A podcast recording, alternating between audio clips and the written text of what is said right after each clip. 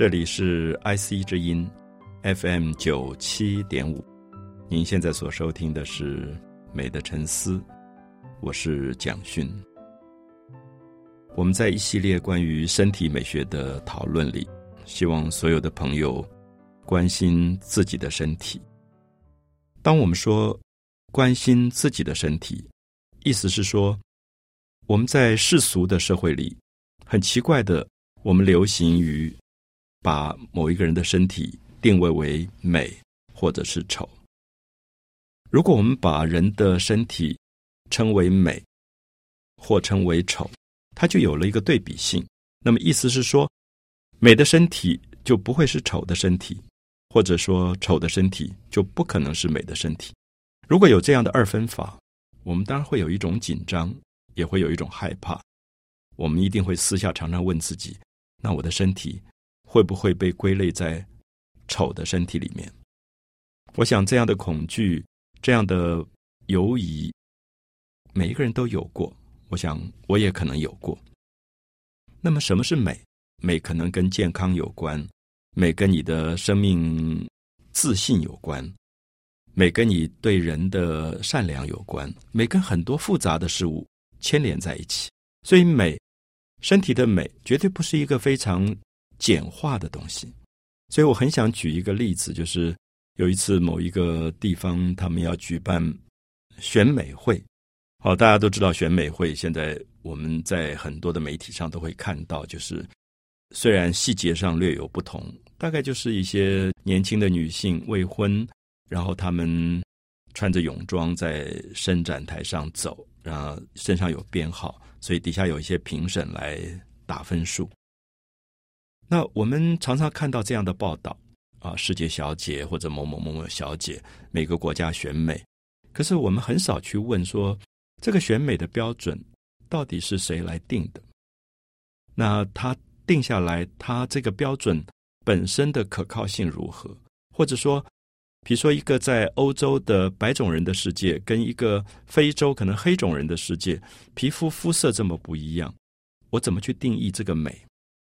如果我认为皮肤很白叫做美，那不是全世界的非洲人、黑人他们都没有办法构成美的条件吗？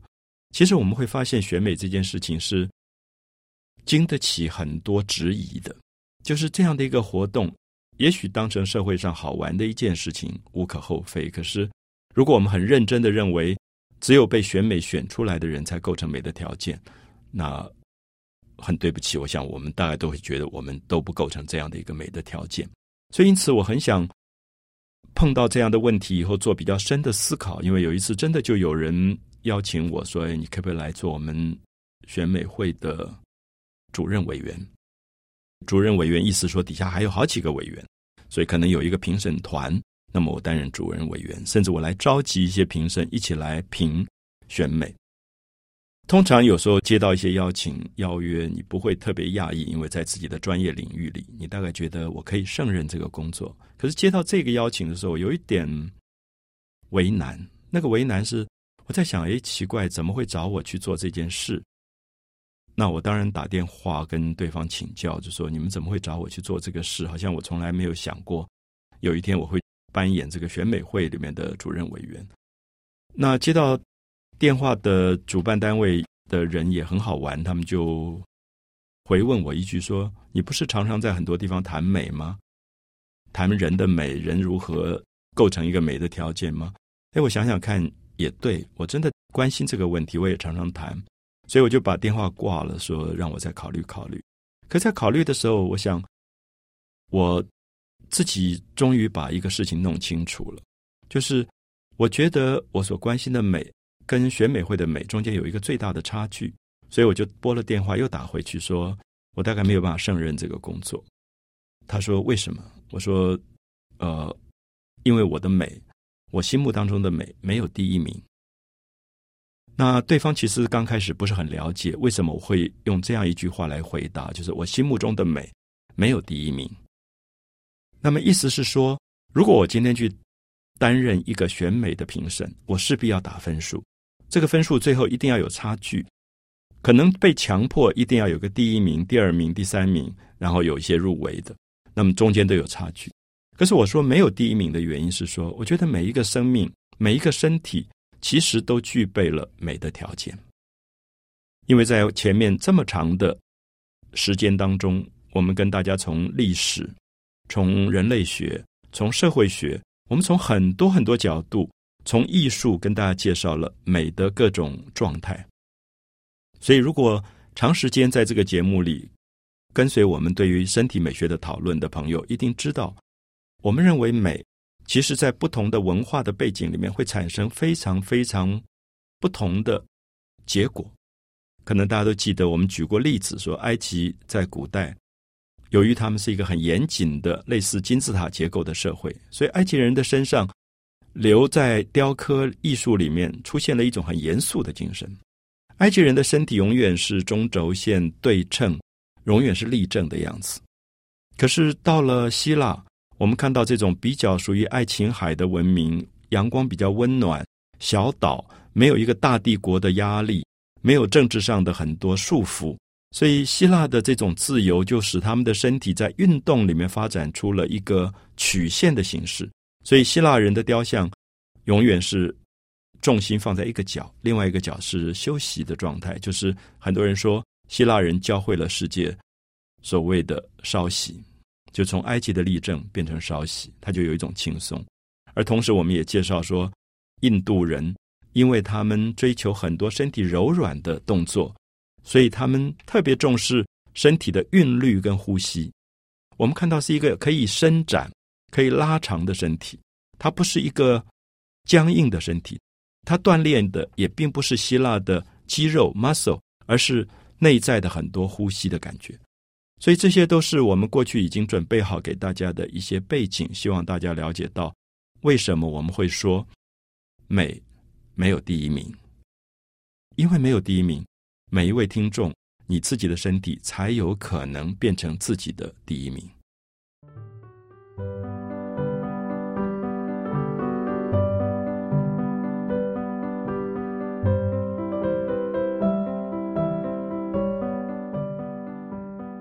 我们刚才提到说要做自己的第一名，其实，在许许多多的价值观里，我们都希望。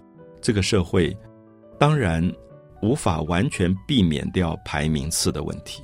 我们的一生总是被别人拿来排名次，可能在考试的时候排名次，每一次的小考、大考、机测都在被排名次，每一次的升学都在做排名次，每一次到了社会去求职又在被排名次。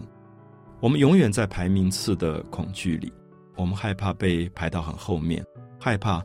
完全从名次里被遗忘了，因此我觉得名次是人类社会结构里面可能不能完全缺乏的一个秩序。可是，在美的领域当中，我们很希望每一个人可以给自己第一名，因为你的身体是一个父母或者是上天最好的赏赐，它是一个礼物。那么，这个身体具备了观看的能力，有眼睛。具备了聆听的能力，它有耳朵；具备了闻所有花香的能力；具备了发出声音的能力。那么这些能力在我们的身上，我们从来没有思考到它是一个多么伟大的组合。人类科技不管怎么发达，没有办法真正仿制出一个这么精致的人体出来。我们所说的机器人，我们所说的电脑。跟真正人的能力还是十万八千里，所以如果有一个真正的伟大的创造者，我想真的是上帝，就是他造出这么完美的一个人。我们的四肢，不知道大家有没有感觉？有时候偶然可能是小指头，右手的小指头受一点点伤，不严重的伤，可是你整个身体就不舒服起来了，你就觉得拿东西都不方便。那么那个时候你才意识到说，原来我们的手指。每一个部位都这么重要，有时候觉得哎，某一个关节受了一点伤，可是你就不方便。那么我们平常在最完美的状态的时候，我们不会特别的思考，也不会特别的感觉到我们的身体是一个多么伟大精密的构成啊。比如说人类的眼球，我们过去曾经分析给大家听过，说我们的视网膜可以分辨两千多种色彩。大家知道，昆虫它们能够分辨的色彩或者能够分辨的视觉是非常少的，非常有限的。甚至在很多的昆虫的呃视觉上面，它可能看到都是分隔的，它没有办法看到这么完整的影像。大家也知道，比如像狗或者猫，它们看到的色彩很少，很多色彩他们是看不到的。我们要意识到，我们的身体是一个多么伟大的创造。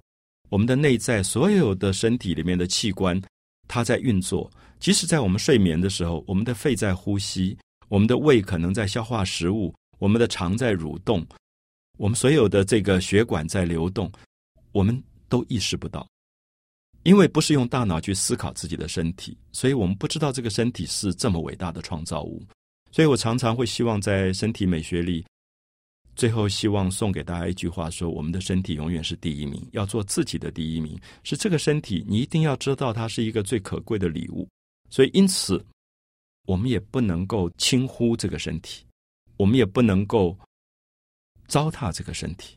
所以当。有很多朋友，特别在职场里，因为工作的辛苦、劳累、压力，最后弄到身体不好的时候，我觉得很不值得。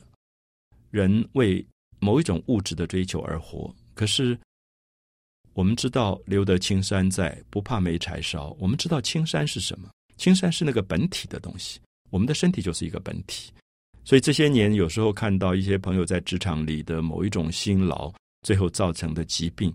觉得很辛苦，也觉得很悲悯啊，有一种同情。大概也是因为这样的原因，希望身体美学能够呼唤大家回来照顾自己的身体。那么，他的出发点一定要从一个自信开始，就是做自己的第一名。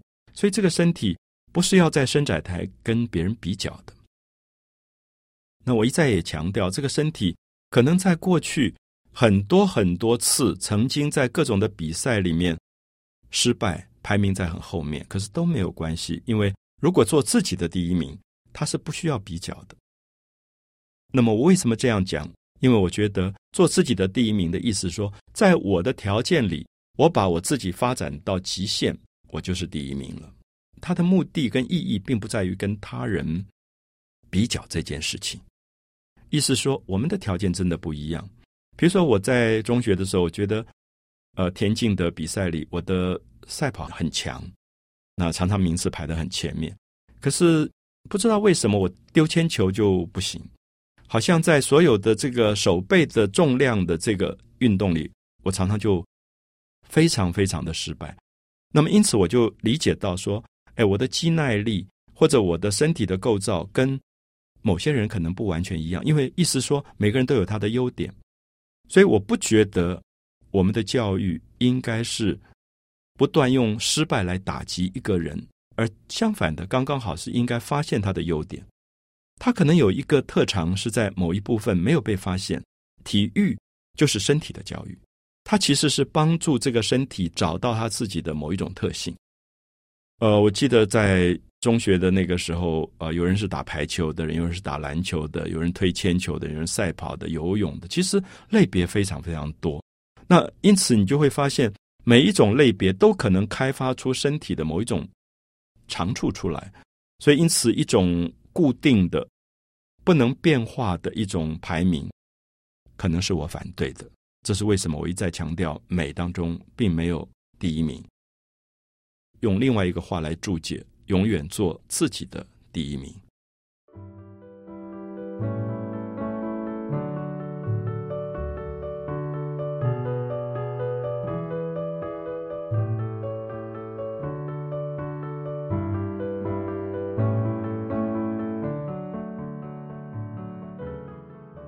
一再强调要做自己的第一名，那意思是说，这个身体一定有一个长处。如果他不是第一名，是因为你还没有充分的去开发他的潜能，你没有找到他的潜能。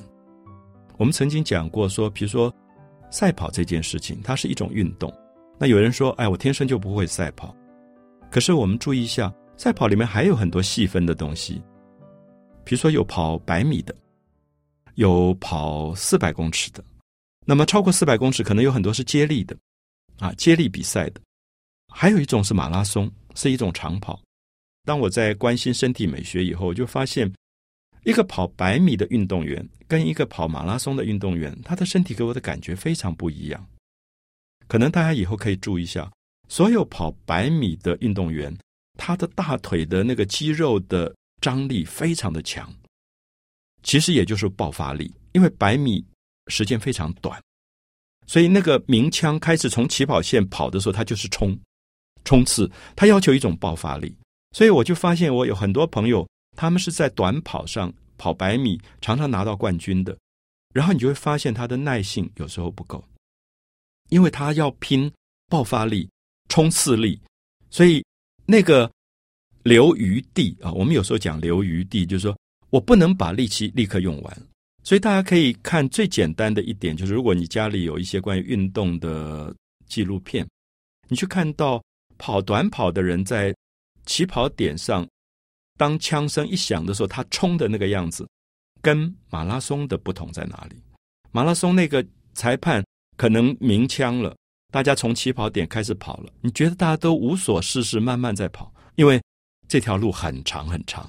你今天冲刺爆发，你后面就完了，所以你必须储蓄你的身体的能量，能够跑出自己最后的极限出来。可是短跑就不一样，因为它是在争分秒，争那个一点零点几秒，可能因为它就是刹那之间的冲刺。所以因此，我觉得这个就是我们讲到每一个人的构造不同，每一个人的个性都不一样。你把那个特别有耐力、可以沉得住气，然后可以跑出。天长地久的那个人拿来跑短跑，他可能就失败了。而同时，你如果把那个跑短跑爆发力很强的人要他去跑马拉松，他也不行，因为他一下力气就耗尽了。所以，因此，我不知道大家有没有发现，当我们谈身体美学的时候，其实我们在谈个性。我们谈到一个人都有所用的这个部分。那同样的，我们在职场上，我们在工作的场域，你也会发现。有些人是短跑健将，给他一个工作，很快他就完成，然后就交件，而且也还不错，表现也很好。那么有一个人可能就在那边摸。你如果要选择，你觉得哪一个人是更好的员工呢？其实很难解释，因为你还没有看到那个慢吞吞那个人，可能磨几天磨出一个非常惊人的作品出来。其实我觉得在教育上。到最后，自己不太敢判断学生谁是第一名，谁是第二名，也是因为这个原因。因为比如说我在美术系做过系主任，我发现有些学生可以面对一个两百号、三百号的好大的画布冲刺，一个晚上画出一张作品。第二天拿来的时候，所有老师都吓坏了，觉得哇这么棒这种感觉。可那个人就累垮了，这样。可是有些学生，你就会发现，你看人家画的这么快这么好，你还在那边拖拖一个月东西还拖不出来。可等到他拿出一个手卷。用非常精细的白描笔，慢慢慢慢去勾出像头发细丝一样的作品，所以老师不敢讲话了，因为发现这个人是慢工出细活的。所以因此，这两个生命你拿来做比较，说谁是第一名，谁是第二名，其实是不公平的。这是为什么？我在身体美学的最后提醒大家：如果别人不知道你的特性，你自己要知道你的特性。所以那个慢慢磨的那个学生，如果他没有自信，他被打击，他就要去拼那个一个晚上画出来两百号、三百号的画，他就垮了，因为他的个性不是这样的个性，所以他可能就画出一个不好的作品。所以其实我们说第一名、第二名，可能对个人来讲、发展潜能来讲是没有意义的，甚至是一个很大的伤害。我们期待每一个生命，不管社会怎么对待你，不管社会把你排在第几名，你自己永远要做自己的第一名。你相信你在你的足够的条件里，你已经把自己发展到了最高峰。那么，因此，这是我们对美的不同的定义。啊，庄子说“天下有大美”的意思也在这里。为什么天下有大美？其实意思是说，天下无所不在都是美。如果你有第一名，那么其他人都是不美的。一百个人去选美，有一个第一名，那么其他九十九个人都不如他的美。那这是。说不通的，就是在美学的领域，这是一个不合逻辑的事。因为美是充分的活出自己，就是美；美是他人不能取代的一种特性。所以，我们觉得今天谈论美学，谈论真正本质的美学，非常的难。因为我们的社会习惯，不管是看电视媒体，每天都在强调谁是名模，谁是明星，谁是第一名。所以，因此你会发现那些很安分、勤勤恳恳在自己的职场上努力工作的人，好像没有价值了。那么，其实我相信是一件非常不公平的事。呃，我们在一个班级里，过去当我在教育的职场上，我就会很担心说，有一个很靓丽的学生，那么处处要表现的非常的好的学生，那你要怎么样子能够提醒自己说，他的靓丽应该被鼓励，他的聪明，他的炫耀爱表现自己，不要受到太大的压抑。可是另外一个。可能在阴影里默默无闻的，可是你就发现下了课以后，整个教室他都帮你扫得干干净净的那个学生，你怎么样子去肯定他的生命存在的意义与价值？因为他有一种美，其实你如果不细心，你是无法发现那个美的。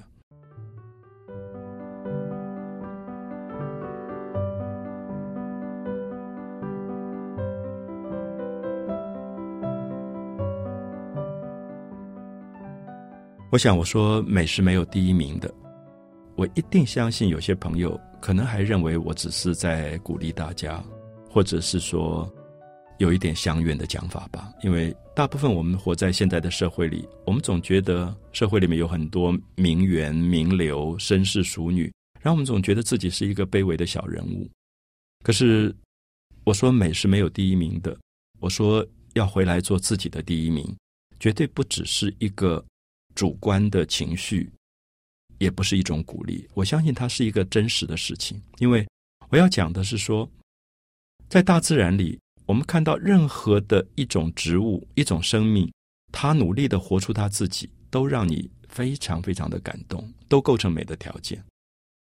过去你常会觉得，你一阵子觉得啊，我喜欢玫瑰，因为它有红色，然后它的花瓣结构非常的美。可一阵子你又喜欢百合，你觉得百合的素雅非常的美，然后你又喜欢牡丹，牡丹这么富贵。好，我们说牡丹的富贵，呃，这个玫瑰的娇弱，百合的素雅，其实是不同的美，可它都构成美的条件。那么最后你在大自然当中，你很难去判断了。你可能觉得炸江草只是一个很卑微的花，可是不知道大家有没有看过。春天的时候，在整个一大片的草地上开满的那个炸浆草，那种紫色开成一片的时候，我觉得百合、牡丹、玫瑰都比不上它，因为它有一种存在的富丽在里面。因为它开成一片的时候，真是漂亮极了。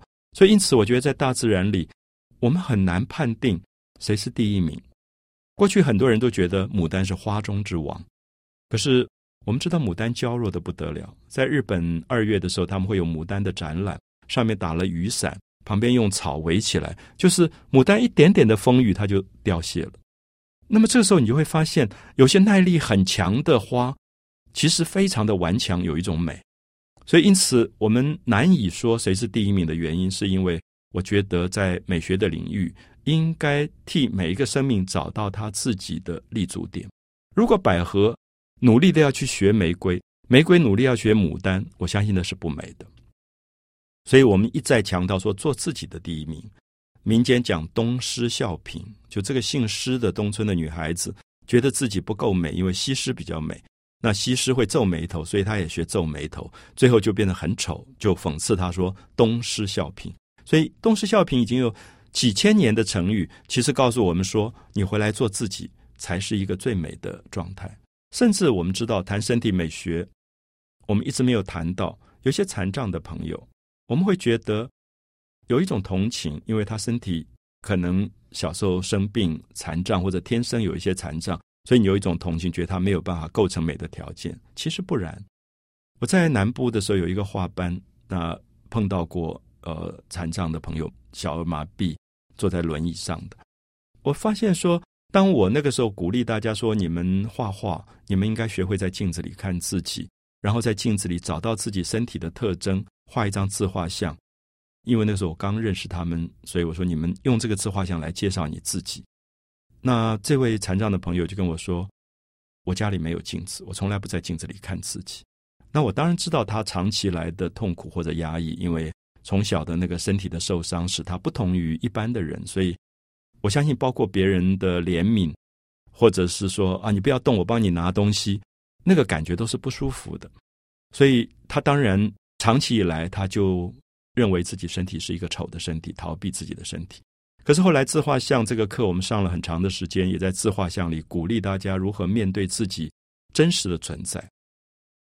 你首先应该是真实的，你才有构成美的条件，而不要去伪装自己。那么最后他得到很大的鼓励。有一天他忽然有一点胆怯的跟我说：“老师，我画了一张自画像，你要不要看？”那我说：“好啊，我们大家一起看。”那大家其实都有点紧张，不晓得他怎么处理自己。结果我看到一个自画像。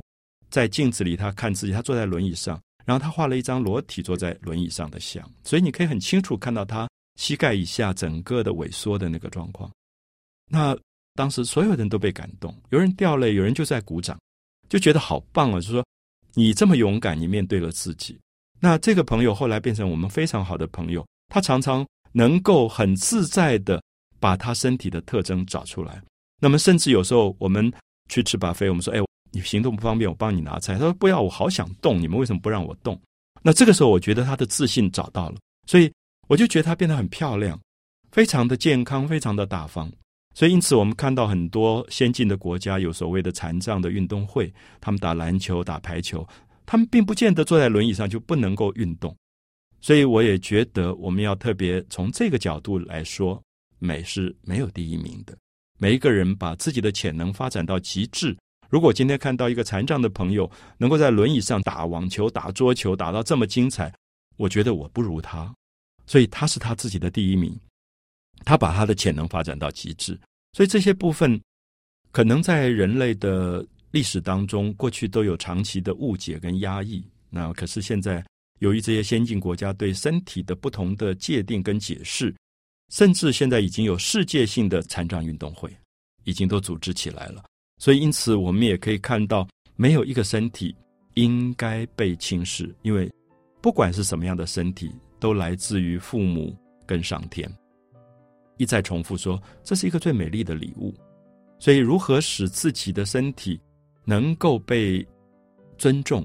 那么，首先是我们自己对他的关心的程度到什么程度？如果我们自己从来不关心他，甚至逃避他，不愿意看他。他可能就越来越陷入一个卑微、丑陋的状态。可是我相信，我们一定有机会把他救出来，啊，能够让他在阳光下感觉到这个身体的靓丽跟美，永远是自己的第一名。美的沉思，我是蒋勋。